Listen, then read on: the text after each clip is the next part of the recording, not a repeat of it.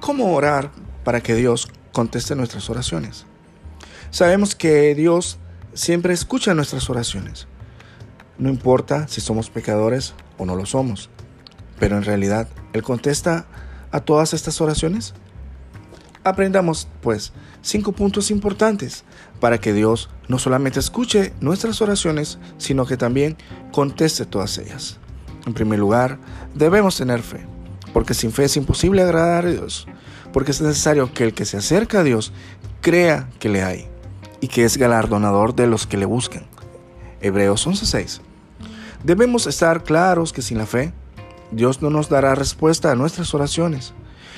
Y, lo hallamos en Santiago 1 de 6 al 7, donde dice, pero pida con fe, no dudando nada, porque el que duda es semejante a la onda del mar, que es arrastrada por el viento y echada de una parte a otra. No piense, pues quien tal haga, que recibirá cosa alguna del Señor.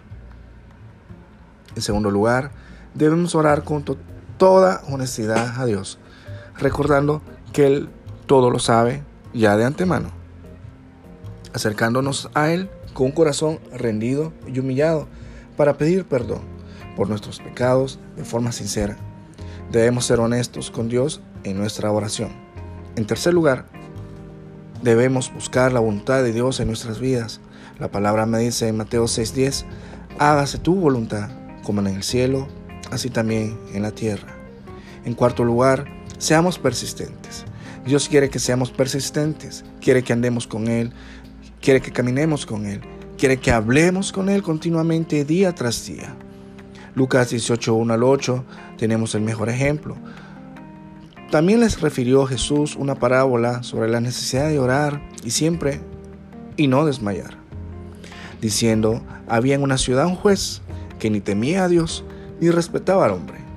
Había también en aquella ciudad una viuda, la cual venía a él diciendo, hazme justicia de mi adversario. Y él no quiso por algún tiempo.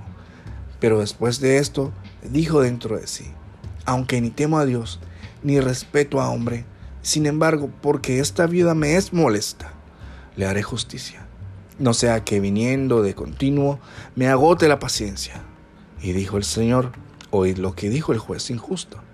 ¿Y acaso Dios no hará justicia a sus escogidos que claman a Él de día y de noche?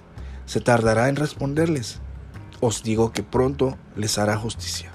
Pero cuando venga el Hijo del Hombre, hallará fe en la tierra.